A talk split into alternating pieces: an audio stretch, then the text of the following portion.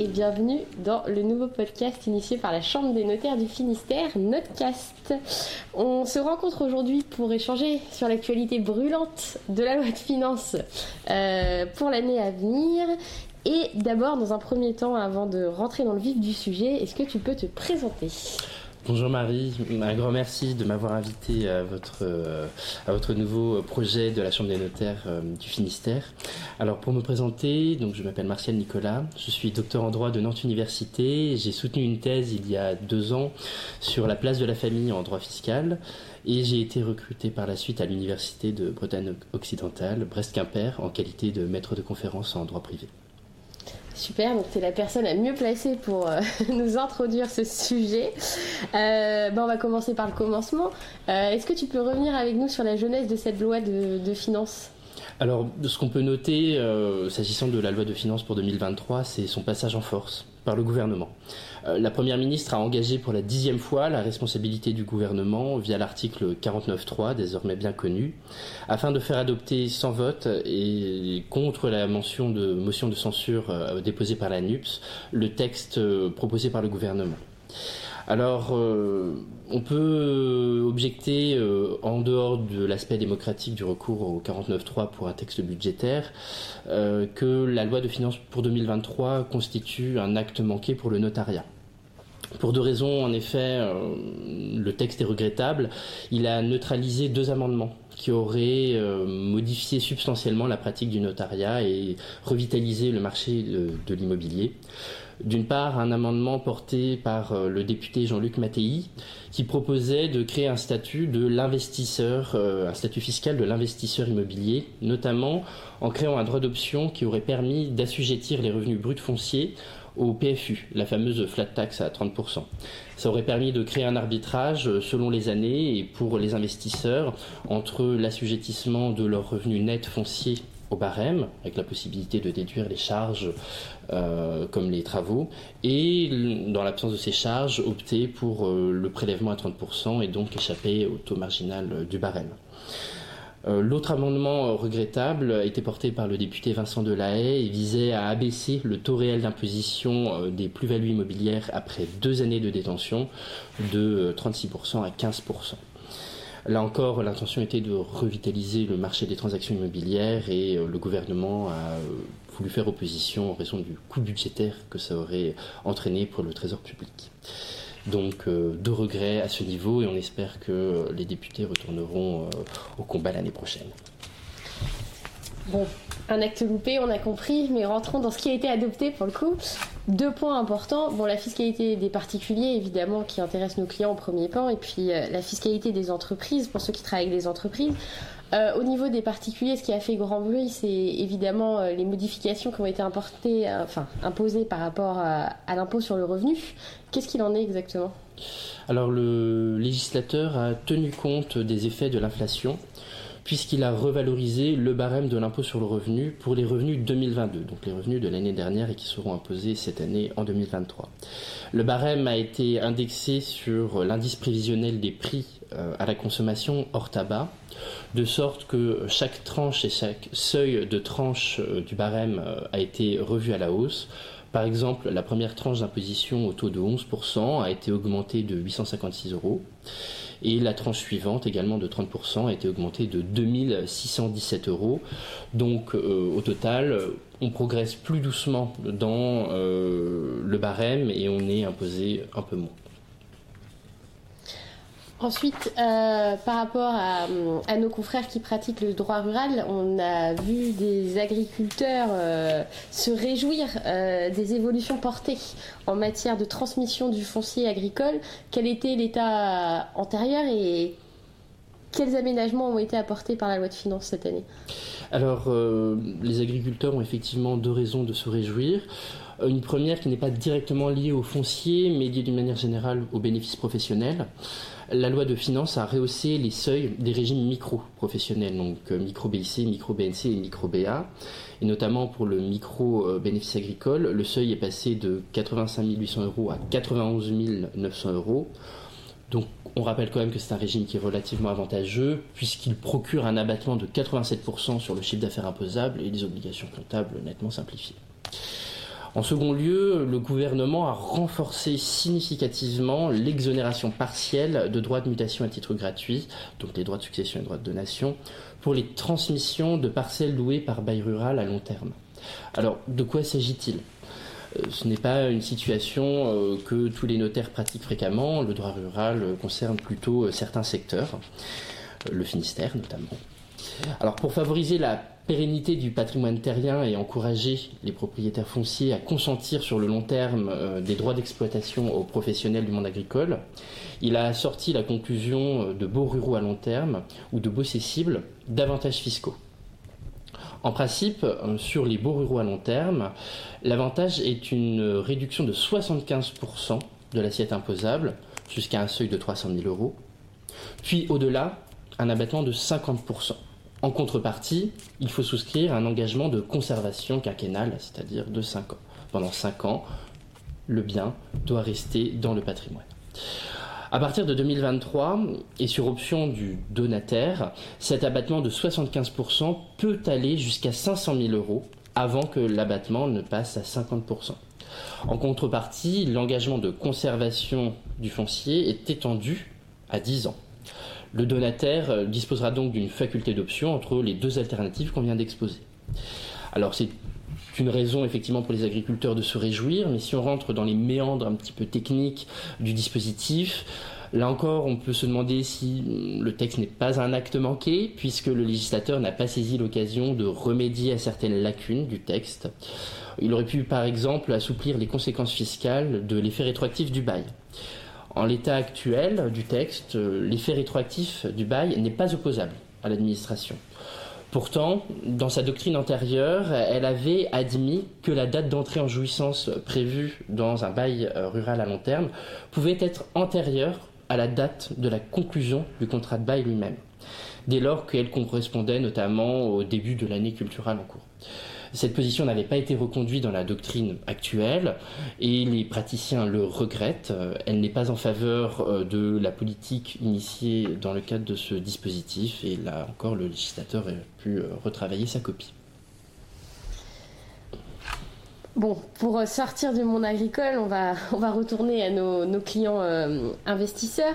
Euh, qu'est-ce qu'il en est des évolutions autour des réductions d'impôts? On a entendu des mots comme prorogation du dispositif Malraux, fusion des dispositifs Malraux et de Normandie. Est-ce que tu peux nous éclairer?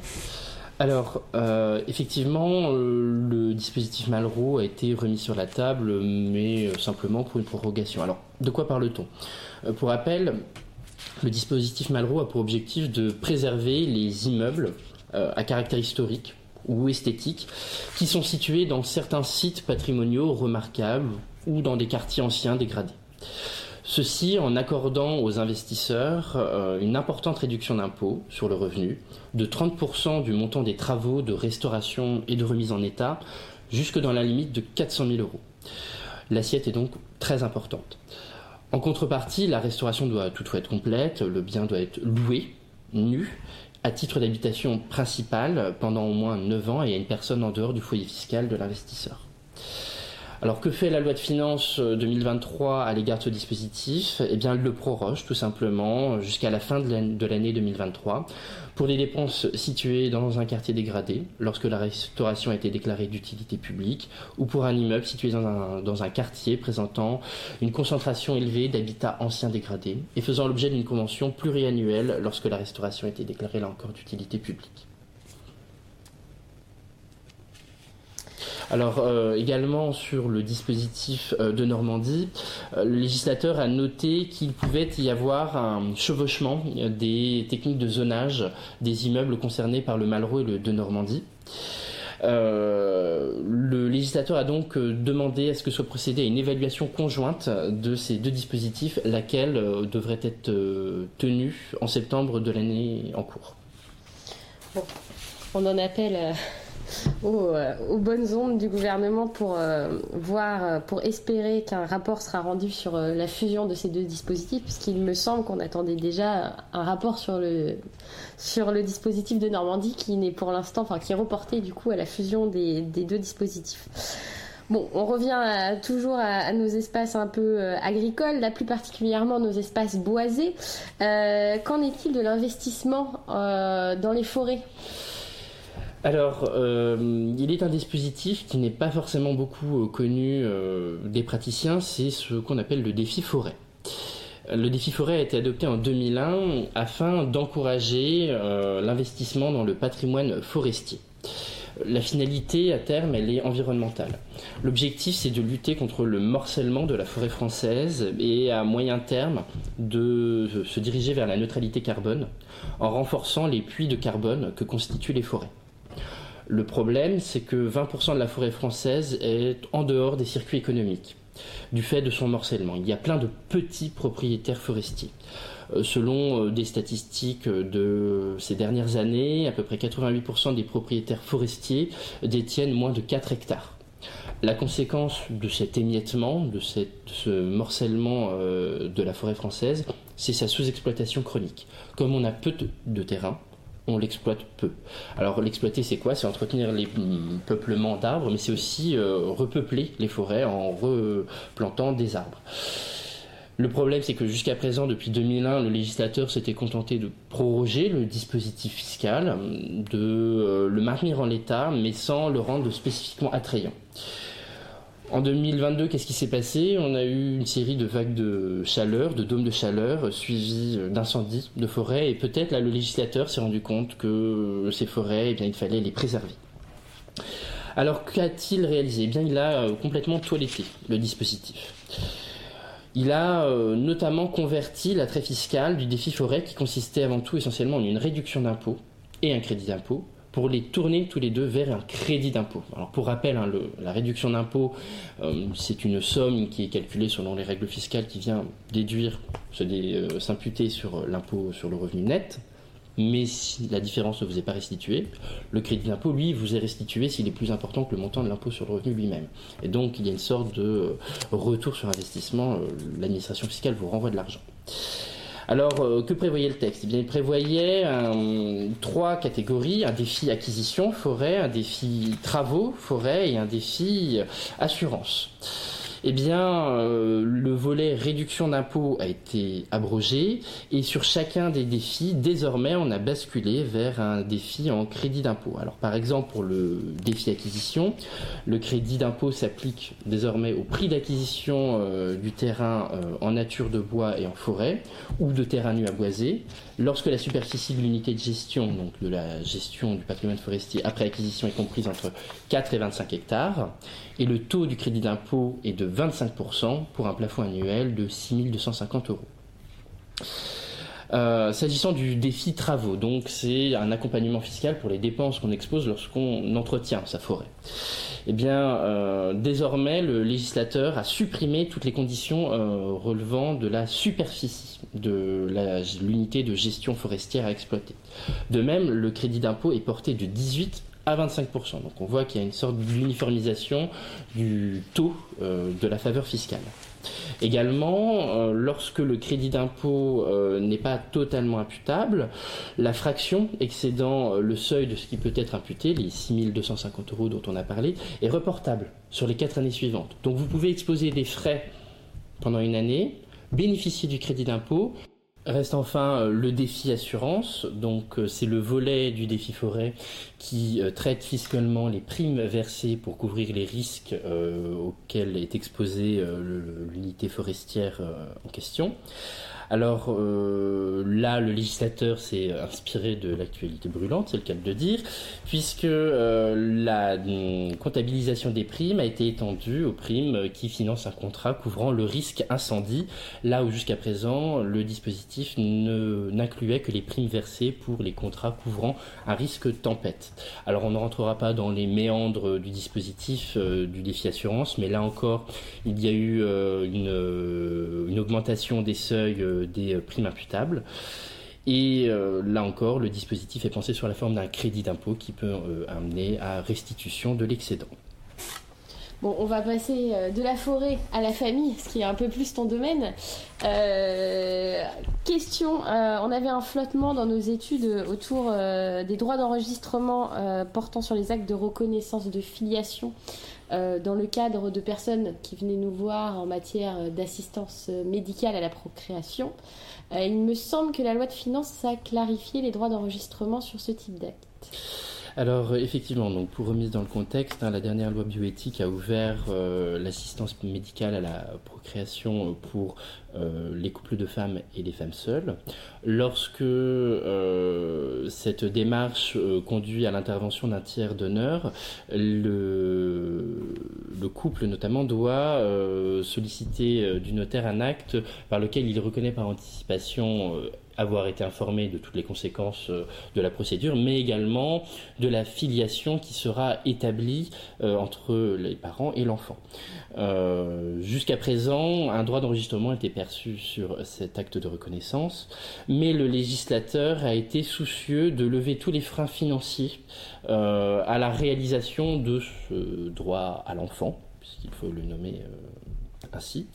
Et donc cette mesure a été euh, édictée dans un souci d'égalité entre tous les couples et entre toutes les femmes, euh, afin de faciliter euh, l'exercice de la réforme des lois bioéthiques. Les choses sont claires, pas de droit d'enregistrement sur ce type d'acte pour, pour nous et dans nos études. Euh, je rebondis sur euh, la première question euh, en matière d'imposition sur le revenu. J'ai oublié de t'interroger sur la modulation des prélèvements à l'initiative du contribuable en cas de baisse de revenus. Qu'en est-il? Alors, Là encore, euh, il faut essayer de comprendre euh, l'esprit du dispositif. Le législateur essaye de renforcer la contemporanéité du prélèvement à la source avec euh, la perception des revenus du contribuable. C'est-à-dire de corréler vraiment ce que je perçois et ce que je paye. Et donc, dans cet esprit, le contribuable a, dès l'origine du prélèvement à la source, eu le droit de moduler à la hausse ou à la baisse le taux euh, du prélèvement qui est communiqué, euh, bah, par exemple, à son employeur. Alors euh, jusqu'à présent, la modulation à la hausse pouvait intervenir sans condition, forcément ça arrangeait le trésor public qu'on puisse admettre de prélever plus. en revanche, la modulation à la baisse, elle, était soumise à certaines conditions. Dès l'origine du dispositif du prélèvement à la source, le contribuable avait donc la possibilité de moduler euh, le taux qui était communiqué à euh, ceux en charge de prélever euh, l'impôt sur le revenu. Alors jusqu'à présent, la modulation à la hausse ne posait aucune difficulté et pouvait intervenir sans condition. Bien évidemment, le Trésor public ne va pas faire barrage à toute volonté du contribuable de payer plus.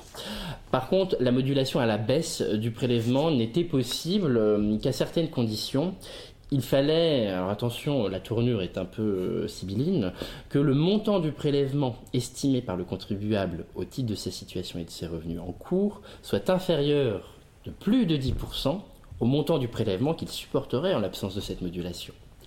Alors, pour comprendre, on va prendre un exemple. Donc, exemple, sans la modulation, je paierai 100 euros. Mon employeur prélève 100 euros euh, sur ma fiche de paie. Avec la modulation, je paye 89 euros. Il y a donc un écart de plus de 10% à la baisse. Je peux donc procéder à cette modulation. Alors cette condition d'écart, fait l'objet d'une vérification par l'administration fiscale pour que, bien évidemment, euh, elle, s'assure que le contribuable ne joue pas sur des modulations de taux indues et en dehors des conditions euh, visées par le texte. Néanmoins, afin de renforcer cette contemporanéité et cette capacité d'adapter au plus près le prélèvement avec, ce que, avec les revenus du contribuable, hein, ce que je paye et ce que je perçois, la loi de finances pour 2023 a réduit l'écart de 10% à 5%. Excellente nouvelle pour les contribuables. Et qui va permettre notamment d'adapter à des changements de situation, un mariage, un PAX, un décès, la survenance d'un enfant, notamment, mais également euh, des euh, mouvements de revenus, perception d'une prime euh, ou des résultats inattendus ou des pertes de résultats. Toujours sur nos particuliers, pour terminer cette partie, qu'en est-il des évolutions en matière d'impôts locaux? Alors, le point saillant de la loi de finances concerne les dérive, ou du moins les mutations de la taxe d'habitation et toute la fiscalité euh, incitative qui vise à, euh, à, tendre vers une meilleure utilisation, dirais-je, euh, du parc immobilier habitable pour satisfaire les besoins en logement et surtout pour réduire l'extension urbaine. Alors, euh, quel est le dispositif applicable? C'est euh, la disparition de la taxe d'habitation sur les résidences principales, qui est renforcée sur les résidences secondaires et qui se double de la surtaxe sur les logements vacants. Alors, actuellement, on a euh, une combinaison la taxe sur les logements vacants et la taxe d'habitation sur les logements vacants. La première, la taxe sur les logements vacants, elle est applicable dans euh, des zones qu'on dit euh, en tension, des zones tendues, et la taxe d'habitation sur les logements vacants, elle est applicable en dehors euh, de ces zones de tension. Alors que fait la loi de finances à cet égard? Ben, Elle étend le zonage de la taxe sur les logements vacants, ce qui va entraîner par ricochet ben, une majoration des taux et des prélèvements. Et puis, elle a accordé euh, aux communes la possibilité euh, d'adopter euh, et de majorer la taxe d'habitation sur les résidences secondaires. Donc, globalement, on va tendre vers un renforcement de la fiscalité sur les logements inhabités. Parfait, on termine avec notre fiscalité des particuliers pour basculer tranquillement vers la fiscalité professionnelle. On a vu émerger le statut d'entrepreneur, la réforme autour du statut de l'entrepreneur. On va basculer gentiment, euh, après cette fiscalité des particuliers, sur la fiscalité professionnelle, fiscalité des entreprises de façon générale. Euh, on a eu l'émergence du statut de l'entrepreneur qui met fin vraisemblablement à l'EIRL. Qu'en est-il euh, de la cession de ce patrimoine professionnel? Je crois que la loi de finances nous éclaire. Oui, alors effectivement, la loi du 14 février 2022 sur euh, la modernisation de l'activité professionnelle indépendante, a systématisé le schéma qui était euh, jadis euh, assez marginal de l'EIRL, c'est-à-dire qu'elle a systématisé l'affectation d'un patrimoine professionnel à tout entrepreneur individuel. De plein droit, l'entrepreneur individuel a désormais deux patrimoines, son patrimoine personnel, son patrimoine professionnel. Euh, alors déjà, il faut noter que le dispositif avait créé une option pour l'impôt sur les sociétés applicable au patrimoine professionnel. Donc si elle avait été critiquée du temps de l'EIRL parce qu'elle crée une entorse au principe que l'IS est applicable seulement aux sociétés, en fait aujourd'hui il faut plutôt s'en réjouir parce qu'elle permet un arbitrage pour euh, l'entrepreneur entre opter à l'IS et bénéficier d'un taux proportionnel et euh, rester imposable à l'IR selon le taux du barème, son taux marginal qui varie selon sa situation. Donc là déjà, il y avait un arbitrage. Euh, qu'a apporté la loi de finances 2023 Elle a euh, éclairé les praticiens sur euh, les droits d'enregistrement applicables à la cession de la transmission universelle de ce patrimoine, donc c'est-à-dire la cession du patrimoine professionnel. La solution est toute simple. le texte a aligné la fiscalité applicable sur celle pour la cession de parts sociales. Donc aujourd'hui, le prix de cession du patrimoine professionnel est simplement soumis désormais à un droit d'enregistrement de 3% après application d'un abattement de 23 000 euros. Alors, exception faite, bien évidemment, si le patrimoine professionnel est à prépondérance immobilière, auquel cas le droit d'enregistrement s'élèvera bien sûr à 5%. On va continuer. On parlait euh, de la, partie un peu particulière d'un entrepreneur qui pourrait opter à l'impôt sur les sociétés, donc euh, une personne physique à l'impôt sur les sociétés. Quand on parle d'IS, euh, que propose justement la loi de finances pour 2023 au sujet de, l'impôt sur les sociétés? Alors, euh, l'article 37 de la loi de finances pour 2023 rehausse le taux réduit d'imposition de 15% à hauteur de 42 500 euros. Au-delà, c'est le taux de droit commun de 25% qui est applicable.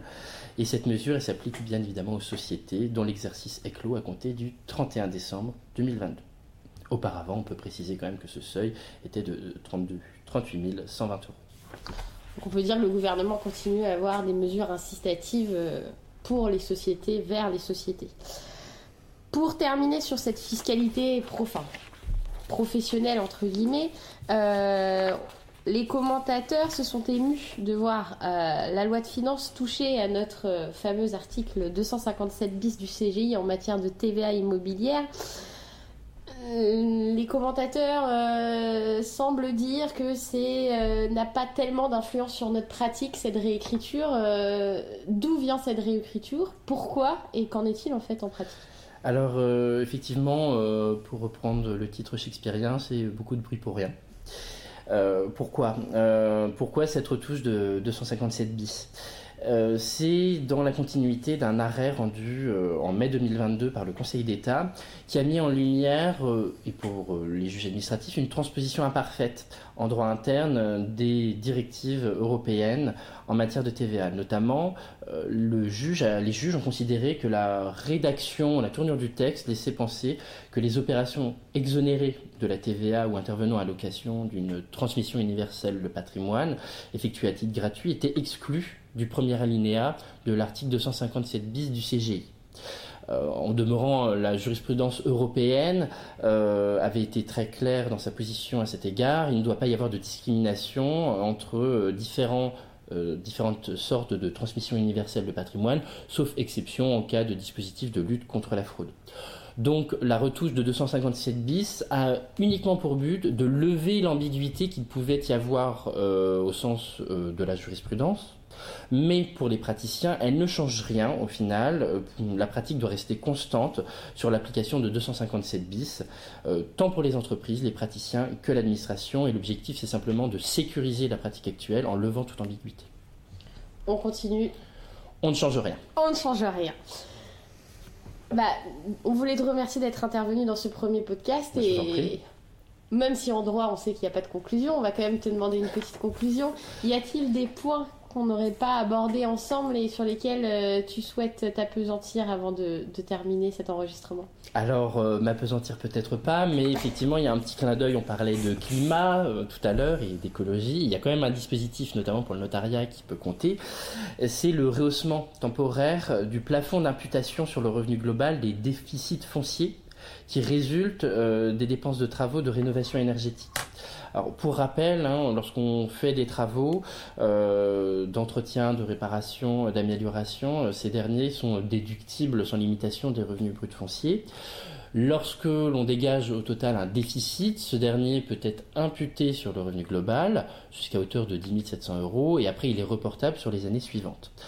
En l'occurrence, le plafond d'imputation est désormais porté à 21 400 euros par an, à concurrence du montant des dépenses déductibles de travaux de rénovation énergétique qui permettent de passer d'une classe énergétique E, F ou G à une classe de performance énergétique A, B, C ou D.